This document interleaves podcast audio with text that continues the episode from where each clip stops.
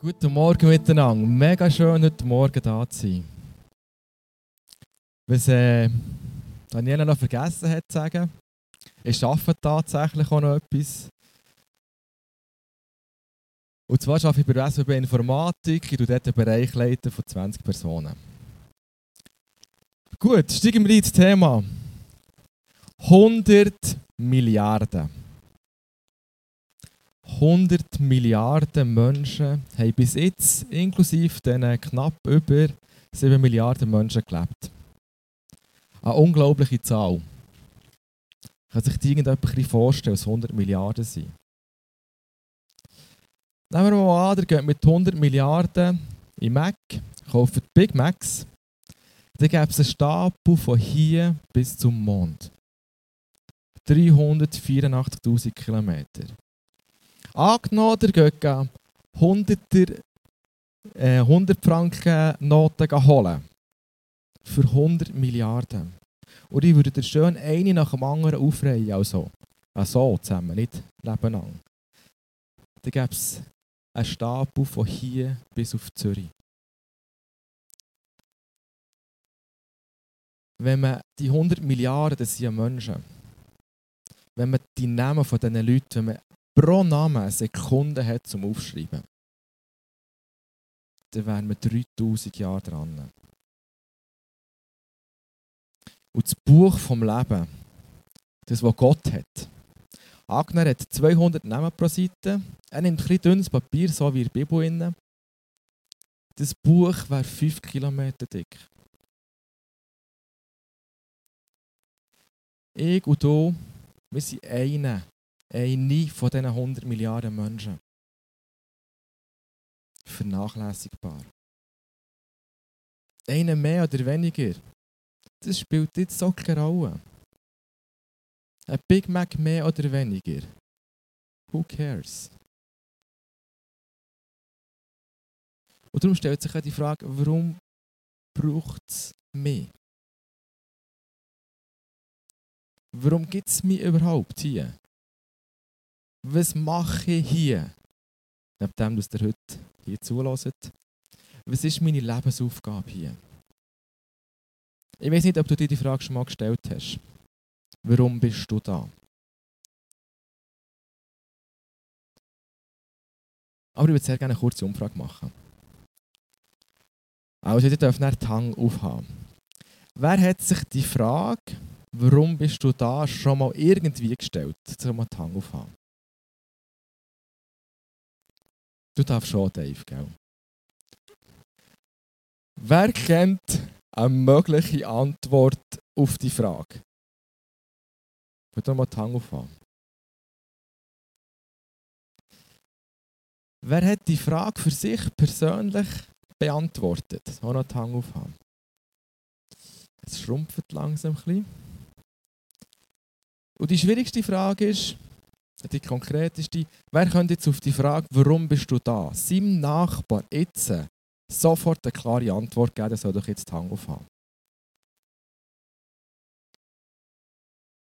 Gut, interessant, oder? Man, die meisten leben schon 20, 30, 40, 50 Jahre und du weißt nicht mal, warum du da bist. Einer von den Big Macs, ich liebe Big Macs, von dem ist es okay. Wenn wir die Geschichte anschauen, ähm, hat sich dann bis ins Mitte des 20. Jahrhunderts primär also um das Überleben gedreht von sich oder von seiner Familie oder von seinem Stamm. Und trotzdem, schon dann hat es Menschen gegeben, die eine Antwort auf die Frage hatten. Und ich glaube, genau die Menschen, die eine Antwort auf die Frage hatten, die Erstaunliches leisten Warum hat es Da Vinci gegeben? Warum hat es Edison gegeben? Harry Düna, an Gottfried Duttwil oder wer auch immer, die können die Leute sagen. Die haben eine Antwort auf die Frage und haben es komplett durchgesetzt. Aber jetzt leben wir mit 2016. Unser täglicher Kampf ist nicht mehr Essen sammeln. Oder schauen, dass Frauen und Kinder nicht umgebracht werden. ich finde es umso wichtiger ist es heute, dass wir eine Antwort auf die Frage haben. Und dem werden wir nachgehen in dieser Message. Ich will zuerst noch beten. Danke, Vater, dass du mich, dass du uns geschaffen hast. danke, darf ich einer von diesen 100 Milliarden Menschen sein. Und Vater, danke, hilfst du mir, von dieser Message das mitzunehmen, was für mich heute Morgen bestimmt ist. Amen. Wir sind in dieser Serie Strick, äh, Entschuldigung, Strike drinnen, sprich ein Volltreffer mit seinem Leben zu machen. Das Thema von heute ist Give, also geben. Da dreht sich alles um zu geben. Wenn man etwas macht, kann man etwas geben. Wenn man nichts macht, kann man nichts geben. Und wenn man etwas macht, hat man eine Aufgabe. Und darum dreht sich heute, wenn man Fulfill oder das ganze Leben anschaut, um die Lebensaufgabe. Sprich, wieso braucht es mich auf der Erde? Anhand der Geschichte von David werde ich mit euch ein paar Kernpunkte zu diesem Thema herauskristallisieren. Und bevor wir zum David starten, werde ich ein paar Punkte sagen. Er hatte verschiedene Abschnitte in seinem Leben. Er hat mal gestartet als Schäflihirt. Ich hoffe, ihr könnt es erkennen. Schöner ein Schafstock. Da war Tag und Nacht draußen, seine Schäfchen gehütet, zu frischen Quellen aus saftigen Wiesen geführt.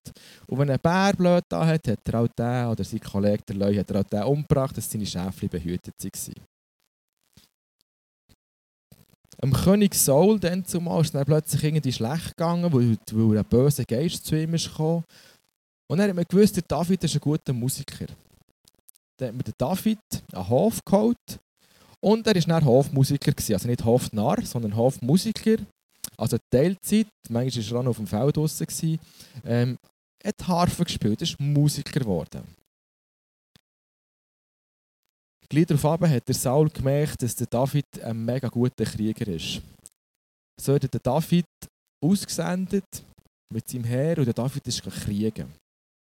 Der David war aber so erfolgreich, dass nicht die Leute haben singen der Saul hat Tausend geschlagen, bravo, aber der David 10'000. Dann hat der Saul dann so ein bisschen Hemmungen bekommen und hat gedacht, hm, wenn es so weitergeht, machen wir die den David zum König.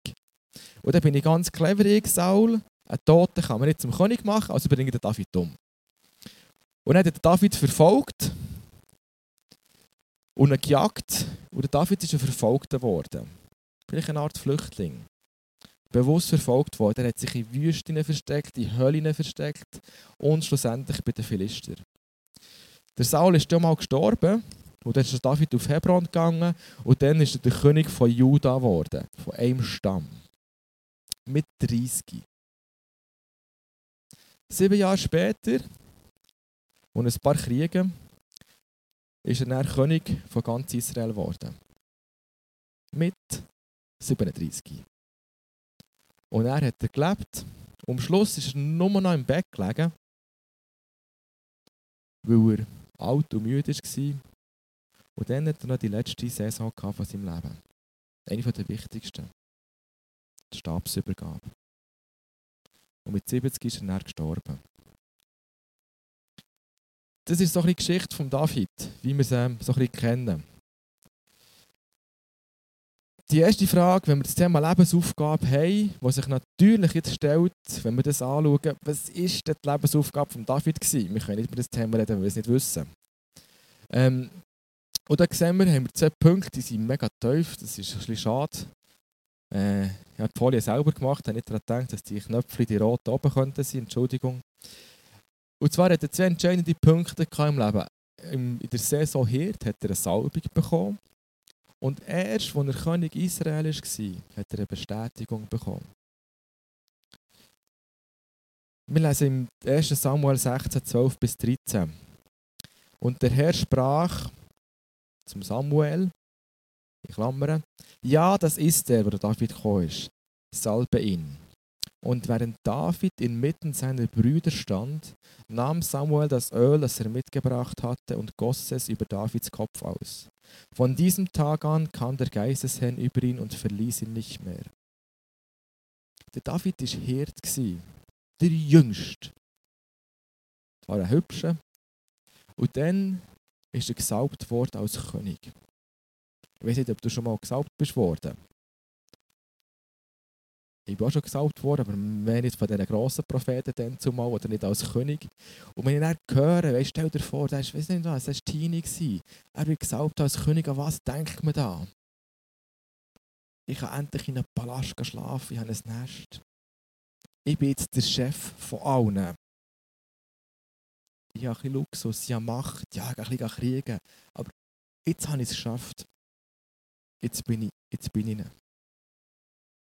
Was er auch nicht daran gedacht hat, der David, oder wie Samuel verschwiegen hat, dass ihn alle Leute töten wollen. Dass er verfolgt wird sein, dass er verraten wird werden. All das Zeug, das hat er nicht daran gedacht. Oder dass er zuerst muss musizieren und so. Und es ist effektiv drei Seasons lang gegangen, bis er überhaupt König ist worden. Obwohl er dann gesalbt ist worden.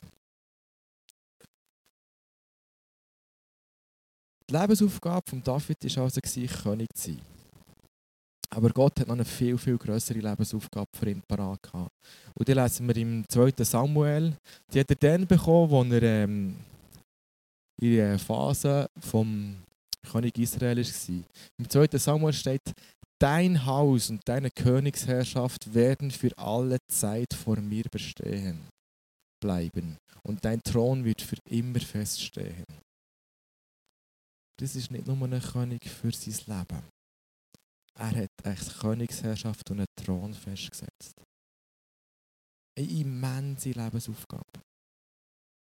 Wo wir in Matthäus 1,1, das ist nicht auf der Folie, lesen, dies ist das Buch von der Geschichte Jesu Christi, des Sohnes Davids, des Sohnes Abrahams. Es hat sich bewahrheitet. Eine unglaubliche Lebensaufgabe, die David hatte.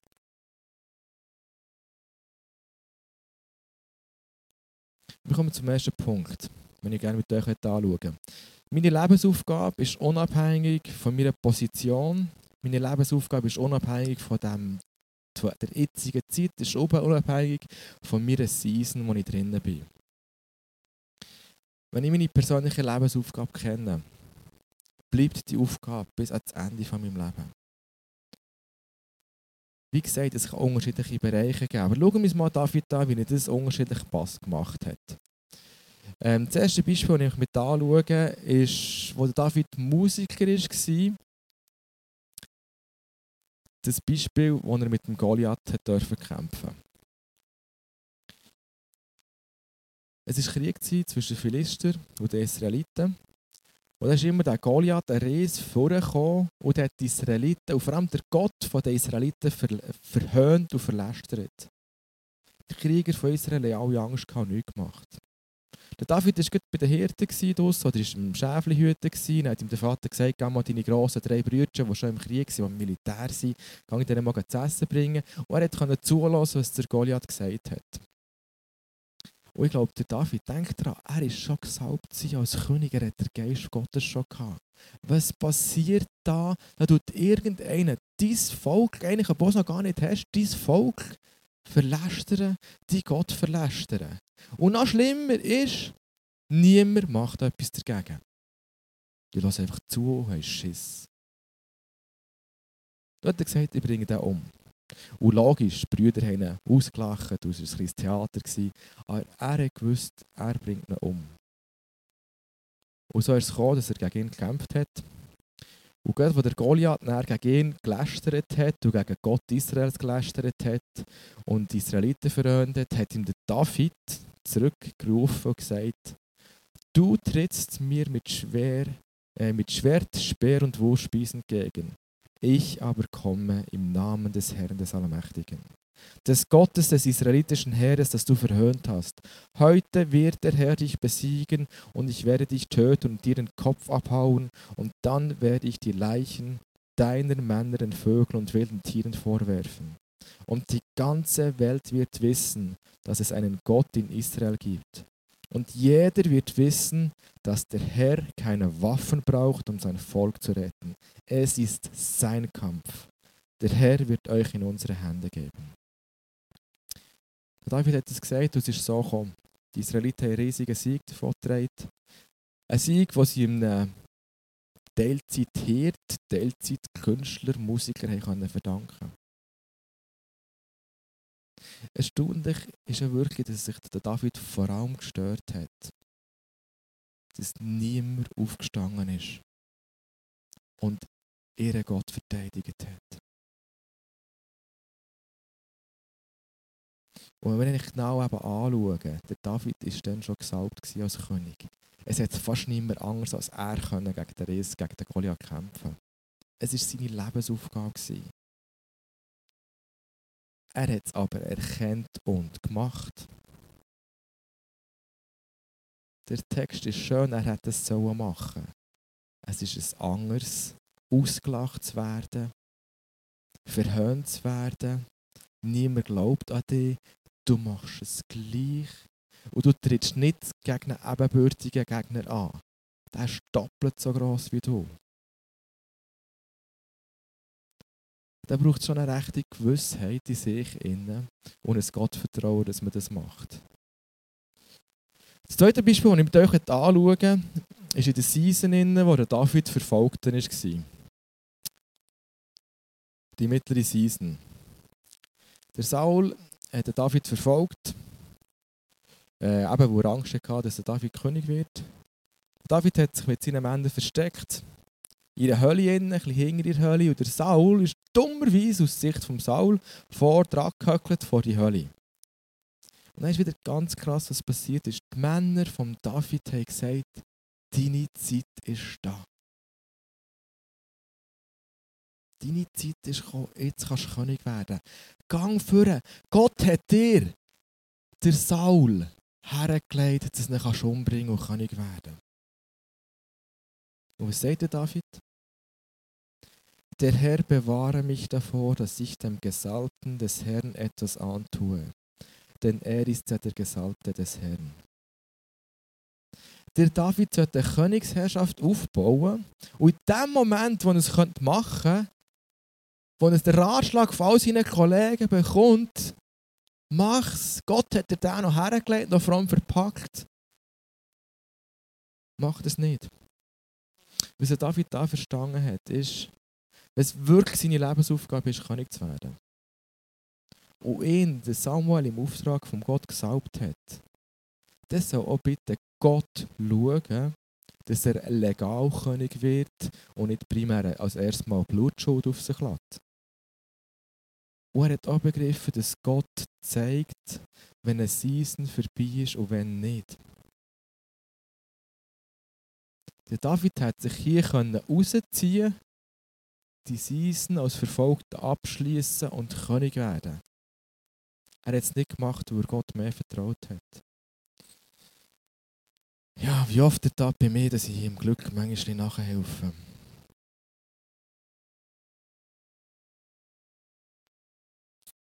Die Lebensaufgabe ist unabhängig von deiner Position, von deiner Season. Wenn du König bist, gesaut bist in deiner Lebensaufgabe, dann vertraue Gott, dass dir wirklich Tatsache und in Existenz kommt. Der zweite Punkt, den wir anschauen heute Morgen, ist, meine Lebensaufgabe ist unabhängig von meiner Versorgung. Sprich, mein Job ist nicht meine Versorgung. Dort, wo mein Geld herkommt, ist nicht meine Versorgung. Gott ist für meine Versorgung zuständig, nicht ich. Schauen wir uns den David an. Haben zwei Beispiele. Den finde ich mega cooles Nabal und Abigail. Das ist äh, Echo Nabal, der Narr heisst. Das ist schon mal cool. Und Abigail finde ich einen coolen Namen. Das klingt so auf Space. Ähm, das war immer noch Season verfolgt. Äh, der David war mit seinen Männern unterwegs, gewesen, in der Wüste, gewesen, sie hatten auch mega Hunger und er hatte äh, 400 Männer gehabt, und noch 200 andere und einen ganzen Tross. Also er hat sicher zu essen gebraucht. Zuerst musste 1000 Leute füttern, oder Entschuldigung, zu essen geben. Und äh, da hat er ein paar Männer, zehn Männer zum Nabal geschickt und gesagt, schau, du bist mega vermögend, wir haben im Sommer deine, deine Schafhirten äh, beschützt, dass äh, niemand angreift. Gib uns doch ein bisschen gut zu essen. Der Nabal hat treu seinem Namen gehandelt und hat gesagt, hat die zurückgeschickt ohne Essen und gesagt, der David ist irgendein Flüchtling er will sein Vermögen nicht verschwenden. Der David war mega erbost und hässig, hat 400 Männer und die Schwerter gepackt und sie sind gegen Nabal losgezogen. Die Abigail, die ist eben wirklich so geil, dass sie es begriffen hat. Die Frau vom Nabal hat von dieser Geschichte erfahren. Sie hat mega viel zu essen genommen, ist dem David entgegengegangen. Als sie ihn gesehen hat, ist sie am Boden, sie sich am Boden geworfen und war vor dem David vor den Füßen und hat ihm gesagt, nun mein Herr, so wahr der Herr lebt und du selbst auch. Der Herr hat dich vom Mord abgehalten und dich daran gehindert, dich selbst zu rächen. So sollen alle deine Feinde und alle, die dir schaden wollen, bestraft werden wie Nabal. Abigail ist zum David gekommen und gesagt, Junge, pass auf, du tust eine Blutschuld auf dich laden. Du machst etwas, was nicht korrekt ist. Etwas, was auch nicht deiner Lebensaufgabe entspricht. Sie hat natürlich nicht in diesen Worten gesagt. Der David, stell dir vor, mega hässig. Du tust jemandem jahrelang etwas gut und du willst etwas zu essen, dann geht es nicht. Dann kannst du einfach nur verrückt sein. Was denkt der eigentlich? Er hat sich überwinden und hat den Naban nicht umgebracht. Und als er diesen Punkt überwunden hat in seinem Kopf und gesagt hat, ich bringe ihn nicht um, hat er plötzlich erkannt, dass er wirklich mega dankbar kann sein kann, Abigail. Der David hat für seine Versorgung selber schauen. Gott hat ihm einen Hinweis gebracht und der David war so parat im Kopf, dass er den wahrgenommen hat und das bewahrt worden ist. Ich persönlich glaube übrigens so, dass Gott uns vor mega viel Schuld und vor mega viel Fehlern bewahren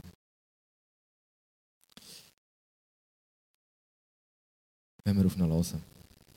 Auch in diesen kleinen Momenten. Das zweite Beispiel, das wir anschauen, ist das Beispiel vom Abschalom.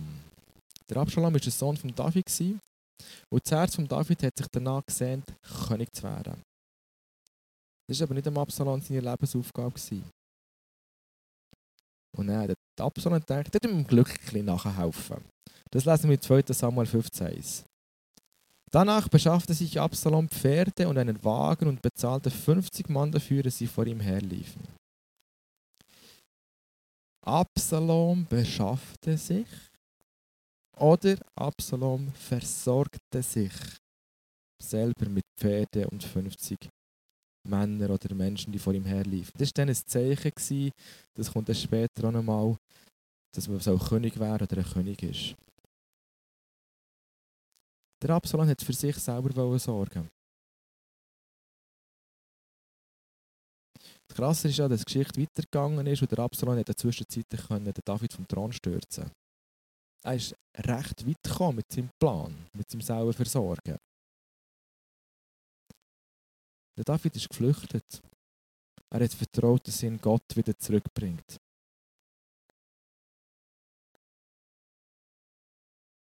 Der dritte Punkt, den wir heute Morgen ist, meine Lebensaufgabe ist unabhängig von meinem Zustand. Sprich, egal wie mein Zustand ist, ob ich Lust habe oder nicht, ob ich gut dieser Laune bin oder ob ich meine Umstände dem entsprechen, wo das passen oder nicht. Die Lebensaufgabe bleibt bestehen und sie ist unabhängig von dem. Und natürlich schauen wir die zwei Beispiele aus dem Leben von David an. Beim ersten Beispiel starte ich mit dem Bibeltext. Der findet jetzt ziemlich schnell auch raus. Im nächsten Frühjahr, zu der Zeit, in der die Könige in den Krieg ziehen, schickte David Joab mit seinen Männern und dem ganzen Heer Israels in den Kampf gegen die Ammoniter. Sie verwüsteten das Land und belagerten die Stadt Rappa. David blieb jedoch in Jerusalem zurück. Was wir hier merken, oder sehen, der David der hat keine Lust in Krieg zu gehen. Ich meine, er hat auch schon 20 Jahre gekriegt. Es auch mal ein bisschen gesehen. Das ist ein verständlich.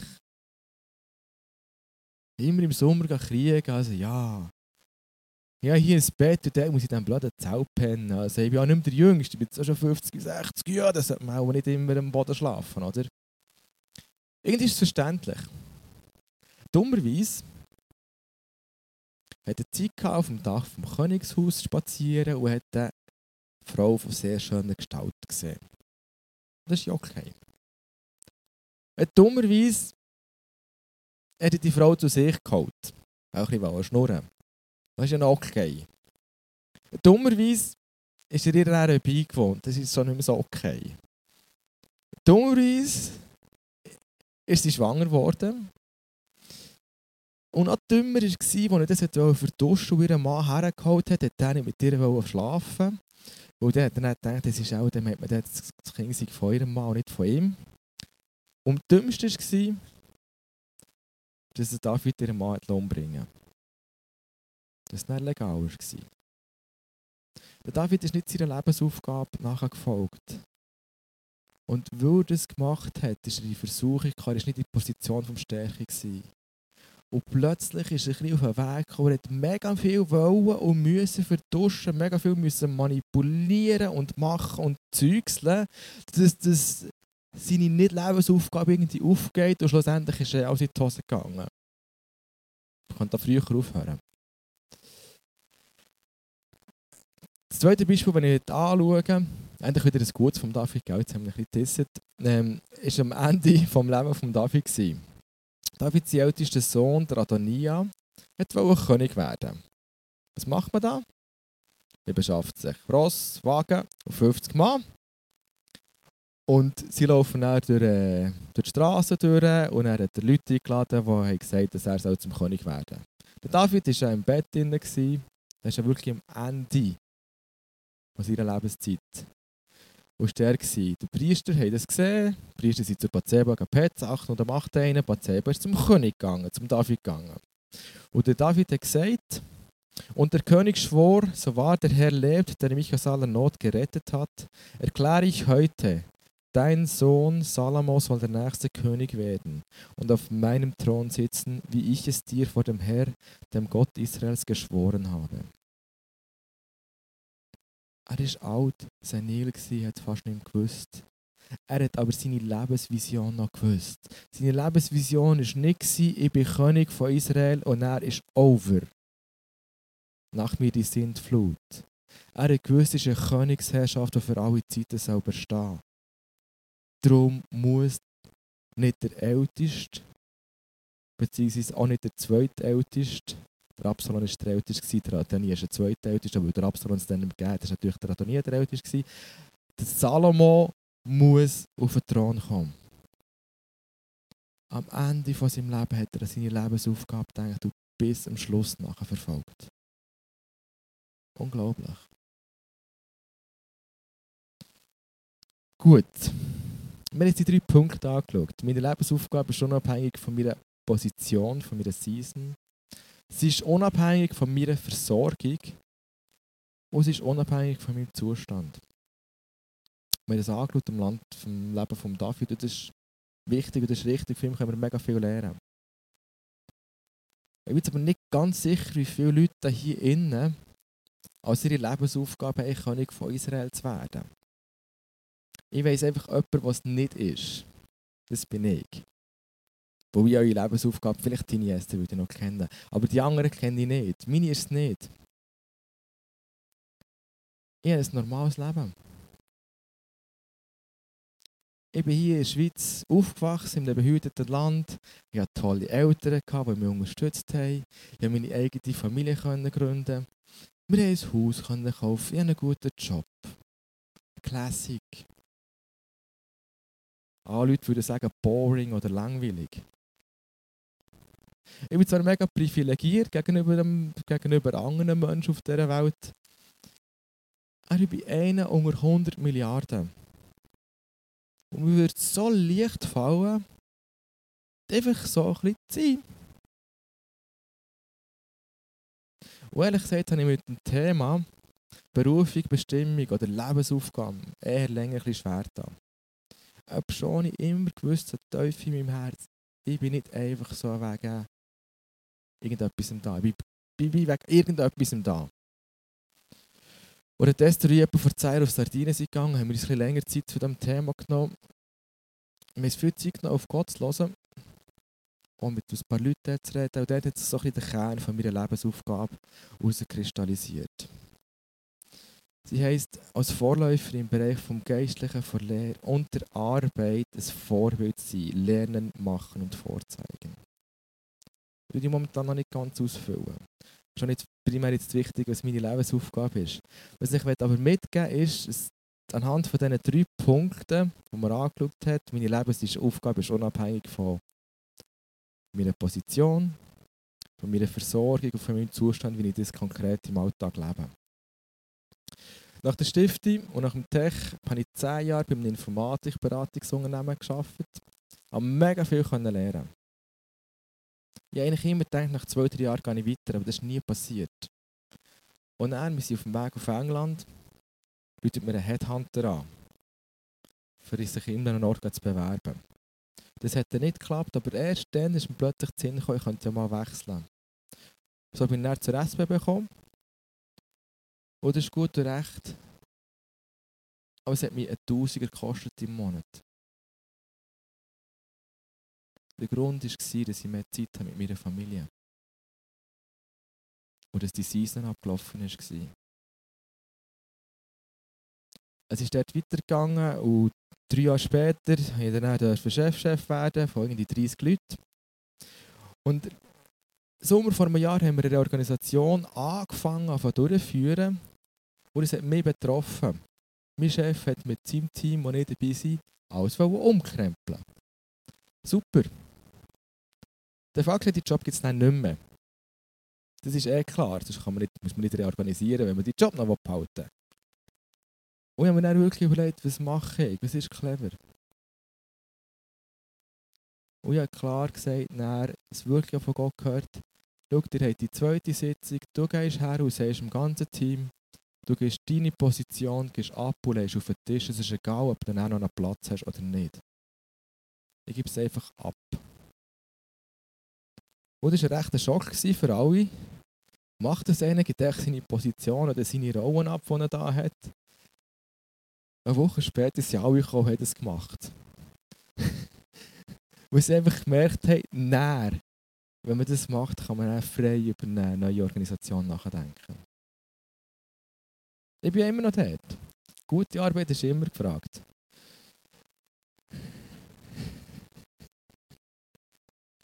Äh, der Herbst habe ich dann noch etwas anderes gemerkt. Echt so ein bisschen, dass du wisst, wegen der Position und wegen dieser Season. Der Herbst habe ich gemerkt, dass meine Life Balance irgendwo an einem Ort so ein bisschen, ähm, wie sagt man dem? Nicht mehr so im Balance ist. Und dann im Herbst, das ist plötzlich ist mir das Sinn gekommen, da hast du dir nicht mal darüber geredet. Und dann gehe ich zur Esther und sage, ich bin Freitag jetzt neu daheim. Und dann noch mit dem Chef müssen diskutieren und Zeug und Geschichten. Und jetzt seit diesem Jahr bin ich am Freitag daheim. Das ist als normaler Mitarbeiter noch recht okay. Da kann man immer auf 80 gehen. So als Teamleiter ist das auch noch okay. Geht das so, es ist schon weniger. Aber wenn du dann Chef von Chefs bist, wo du die Leute ein bisschen anspornen, dass sie etwas machen, ist es schon eher selten. Meine Lebensaufgabe ist unabhängig von meiner Versorgung. Und wenn ich immer das Thema Finanzen anspreche, wie ich das lebe. Für mich ist glasklar, Gott ist meine Versorgung. Und aktuell darf die liebe SBB der finanzielle Kanal sein. Und alle Jahre, wenn wir Mitarbeitergespräche haben, tun wir immer über standardmäßig muss man über einen Lohn reden. Und ich finde, mein Job, den ich mache, ist okay. Ist recht okay. Dann stellt sich die Frage, die Kollegen verdienen mehr als ich, die auf der gleichen Stufe sind. Sogar einer, der jünger ist. Wer versorgt mich? Wer schaut, dass ich mehr Lohn bekomme oder nicht? Gott oder ich?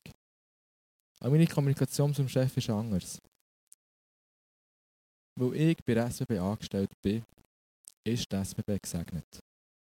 Weil ich gesegnet bin. Die SBB darf mir einen Lohn geben. Das ist ein Privileg vom Auftrag von meinem Arbeitgeber, dass er mir anstellen darf dass er mir Lohn geben darf. Wie viel kann die SBB selber bestimmen? Ich muss einfach wissen, dass zum Teil der Segen korreliert mit dem, was sie mir gibt. Sprich, je mehr Lohn sie mir gibt, desto mehr ist sie gesegnet.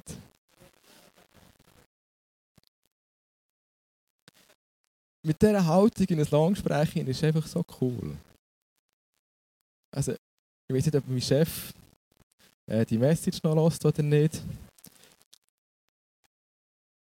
Er ist nicht nur gern. Aber wir haben uns sehr gut aneinander gewöhnt. Gut, natürlich zum dritten Punkt. Meine Lebensaufgabe ist unabhängig von meinem Zustand. Das letzte Jahr war nicht ganz einfach für mich. Es war ein schwieriges Jahr. Wir haben Umbau, also reorganisiert in der Bude. Äh, ich habe einen Bereich leiten, der neu war. Und dann habe ich, wo wir den anderen Chef nicht gefunden haben, einen zweiten Bereich, den Interim bis im Sommer können leiten Ich wollte ein bisschen Pause haben, ein bisschen nichts machen, aber dann haben sie alle gemeint, du musst da noch etwas umbauen. Und dann mussten wir dort noch Sachen machen und dann habe ich noch Personen dort, ja, freistellen. Arbeit ohne Ende.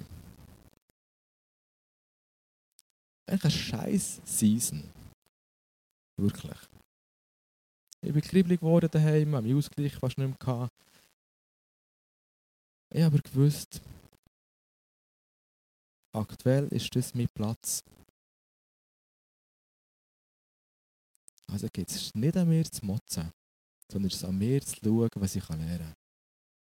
Und mit allen Sommer tun wir unser ganzes Leben testen, einfach herschießen, auf ein Blatt schreiben, von Anfangs Ferien, dann lassen wir es lasieren, auf der Seite und Ende der Ferien schauen wir, was noch übrig bleibt. Das, was übrig bleibt, das nehmen wir wieder mit, den Rest lassen wir dort.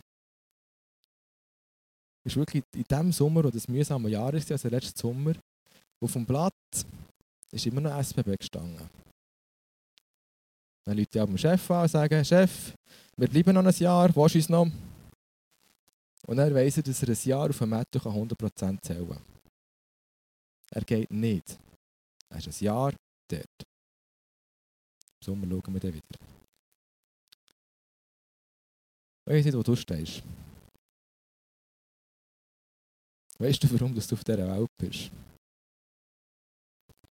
Als einer von 100 Milliarden.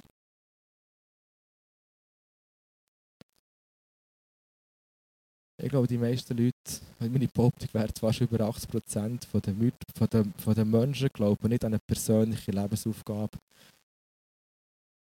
Oder wenn sie daran glauben, kennen sie sie nicht. Wenn wir uns aber Kraft anschauen, die die Lebensaufgabe im David ausgelöst hat, entfaltet hat, ist es unglaublich.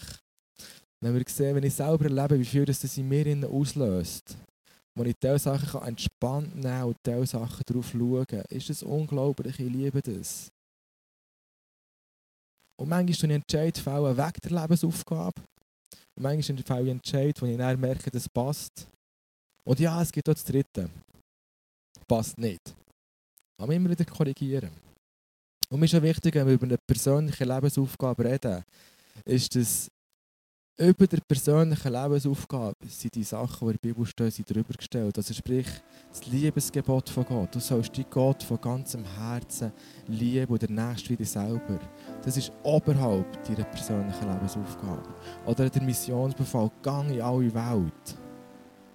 Erzähl von Jesus, mach zu Jünger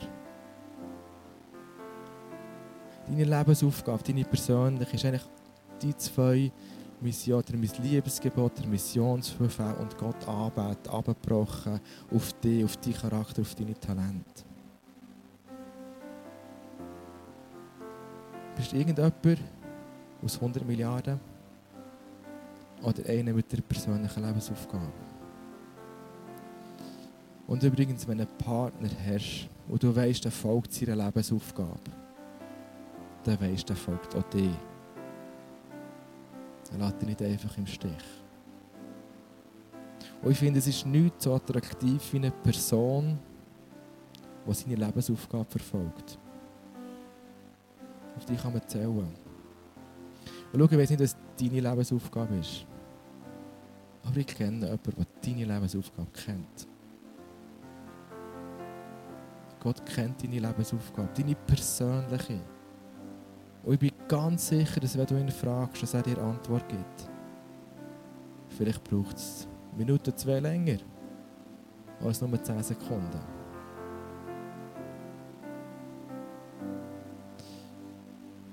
Ich kann dir jetzt deine, deine Lebensaufgabe nicht sagen, aber was wir können machen hier, jetzt, ist, dass wir miteinander beten können. Hinter ihm face to face oder du kannst deinen Nachbar fragen, hilf mir, dass ich sie wirklich bekomme, dass ich sie verstehe. Du kannst auch irgendwie vorkommen oder irgendeinem Ort hergehen und die Zeit haben, dass wir gemeinsam beten können, dass du die bekommst. Ich wünsche mir sehr, dass du glaubst, dass du die persönliche Lebensaufgabe hast. Und das, was ihr jetzt noch vorlesen pass gut auf. Weil das ist nicht das, was ich sage, sondern das ist das, was dir Gott sagt. Du, Gott, hast alles in mir geschaffen und hast mich im Leib meiner Mutter geformt. Ich danke dir, dass du mich so wunderbar, so herrlich und ausgezeichnet gemacht hast. Wunderbar sind deine Werke, das weiß ich wohl. Du hast zugesehen, wie ich im Verborgenen gestaltet wurde, wie ich gebildet wurde im Dunkel des Mutterleibes. Du hast mich gesehen, bevor ich geboren war. Jeder Tag meines Lebens jeder Tag meines Lebens war in deinem Buch geschrieben. Jeder Augenblick stand fest, noch bevor der erste Tag begann. Psalm 139, 13 und 16.